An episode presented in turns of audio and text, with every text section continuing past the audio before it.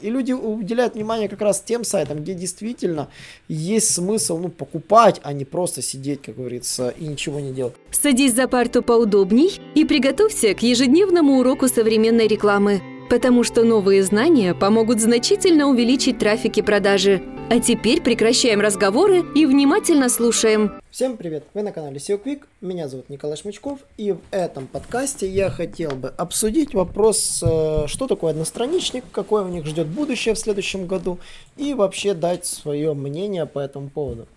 У нас есть на сайте отличная статья про топ-10 блоков для лендинга, и здесь вы сможете узнать, какие действительно блоки лучше всего делать. И, собственно, там же есть извечный вопрос, лендинг или сайт, что лучше выбрать. На самом деле, я на этот вопрос отвечать не буду, в этой статье очень неплохо все расписано, и как сделать хорошие лендинги аналогично расписано. То есть, ну я процитирую, что такое лендинг? Да, напоминаю, лендинг это одностраничный сайт – именно одностраничный сайт, мы имеем в виду под этим, э, который имеет особую структуру, который создан чисто для маркетинга. То есть для SEO он по умолчанию не создается. Объясню почему. В чем отличие SEO сайта, который заточен одностраничный сайт, и лендинга, такой вот своеобразный. Формально однострани... ну, как бы, э, одностраничным сайтом можно назвать тот сайт, у которого есть главная страница, парочка служебных страниц типа контакты о нас, э, там, тестовое портфолио и больше ничего. Ну и, например, если сайт певца, да, условно говоря, или сайт там э, музыканта, или сайт, допустим, группы, там достаточно сделать просто страничка там ближайшие туры, страничка там при, для пресс-службы и страничка главная, и страничка там политика конфиденциальности, да, и ссылки на там, допустим, где вы там есть, там Spotify, там все, то есть минимум страничек, формально главное является одна страница, то есть на ней весь дизайн, можно сделать все очень круто. Вот, можно заморочиться, ну, э, я бы правильно назвал бы не одностраничные, а малостраничные сайты, это сайты, так называемые визитки. Так вот, не путаем сайт визитки и одностраничники. У одностраничника по умолчанию всего один документ, то есть один HTML документ, который показывается пользователю. И как таковых вторых, двух, третьих, четвертых страниц нет. А, особенности одностраничников заключаются в том, что они абсолютно не приспособлены для брендингового продвижения. Объясню почему. Потому что для хорошего брендингового продвижения нужно хотя бы иметь минимум 5 страниц на сайте для того, чтобы в брендовой выдаче получать те самые сайт-линки, да, те самые ссылочки, которые визуально отображаются в выдаче. А, одностраничники лишены этих сайт-линков. Во-вторых, у одностраничников есть одна особенность, они, то есть, соответственно, не приспособлены для того, чтобы олицетворять вашу компанию. То есть, для вашего сайта я бы лендинги бы не делал бы от слова вообще. То есть в том виде лендинги, на самом деле, как они существуют, это чаще всего делаются сайты под приложение, например, да, uh, one, uh, там, one, uh, one, one page landing для mobile, mobile app, то есть они так даже и называются, mobile app landing page. Вот. И такие странички создаются для мобильных приложений. Да, допустим, вам же надо как-то мобильное приложение пустить в рекламку, да? И вам надо одновременно для iOS и для Android, да, чтобы на страничке было. Допустим, вы игру выпустили, какое-то приложение, вы сделали красивый одностраничный сайт и, конечно же, добавили туда ссылочки на эти два приложения. Э, такие сайты нужны. И, и там можно действительно делать одностраничную версию. Но и то многие начинают потихонечку потом отходить, и уже для приложения все-таки этот сайт допиливают и делают более и более нормальным, добавляя на него другие страницы. То есть, э, на самом деле, есть хорошие лендинги, можно найти примеры хороших лендингов, многие студии даже хвастаются тем, что умеют классные лендинги делать. И в студии всячески цепляются за то, что лендинги до сих пор еще нужны. Текстера в 2019 году писала обзор на эту тему с фактами, то есть, и после этого никто ничего не писал. А, другие студии все равно цепляются за эту статью, за этот обзор и хвастаются, что актуальны будут незаменимы для там сезонных товаров, для новых товаров, для товаров в ограниченном количестве, для акций, для УТП. Но я с этим категорически не согласен. А, классические а, single page app single page, mobile, mobile app single page фактически останутся только для мобильных приложений. Ну, потому что вам проще трафик гнать на мобильное приложение, потому что как минимум существует в мире две платформы, iOS и Android. А так хотя бы пользователю выбор делаете. Вот. А, если вам, вы не, не хотите пилить сайт под ваше мобильное приложение. Окей, здесь можно и выкрутиться так.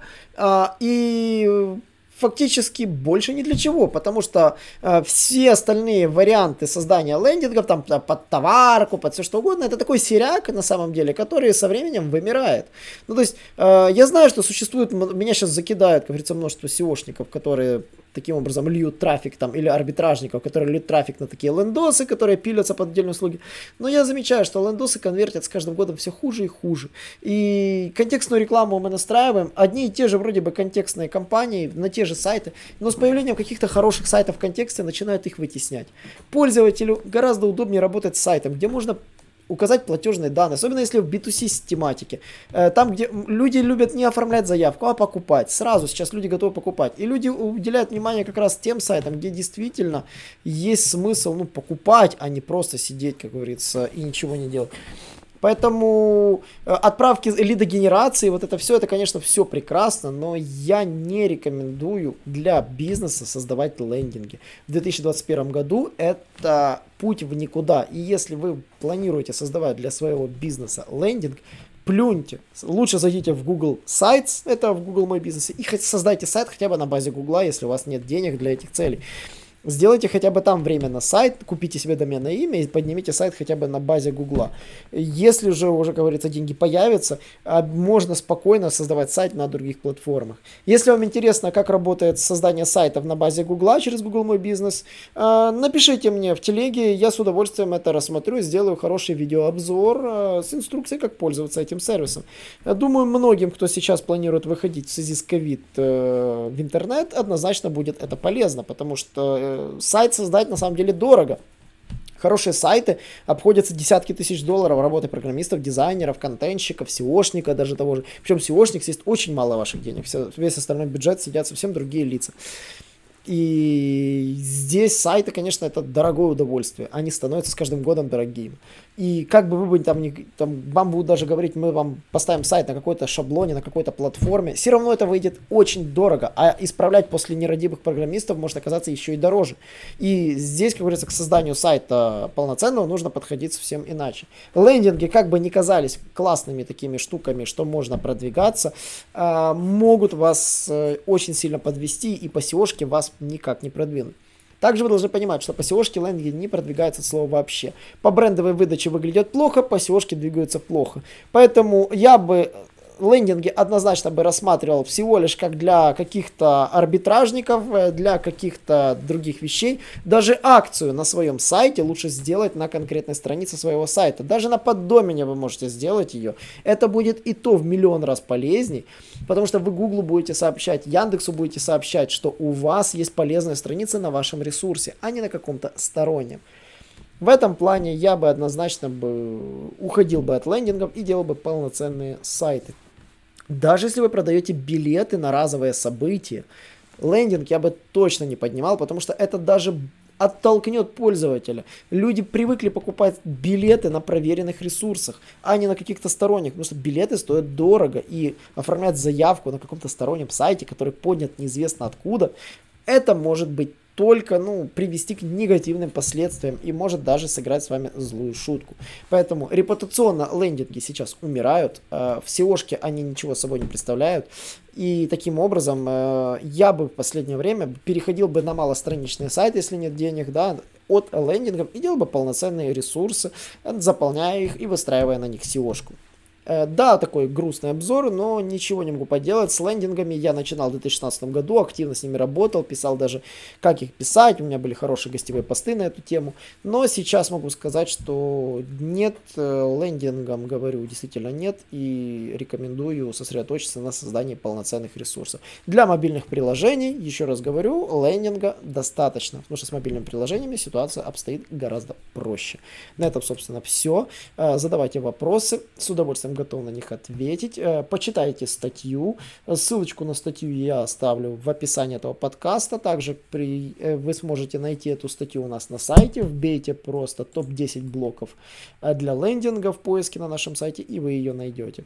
С прошедшими всеми праздниками и, конечно же, успехов хороших вам продаж и высоких позиций.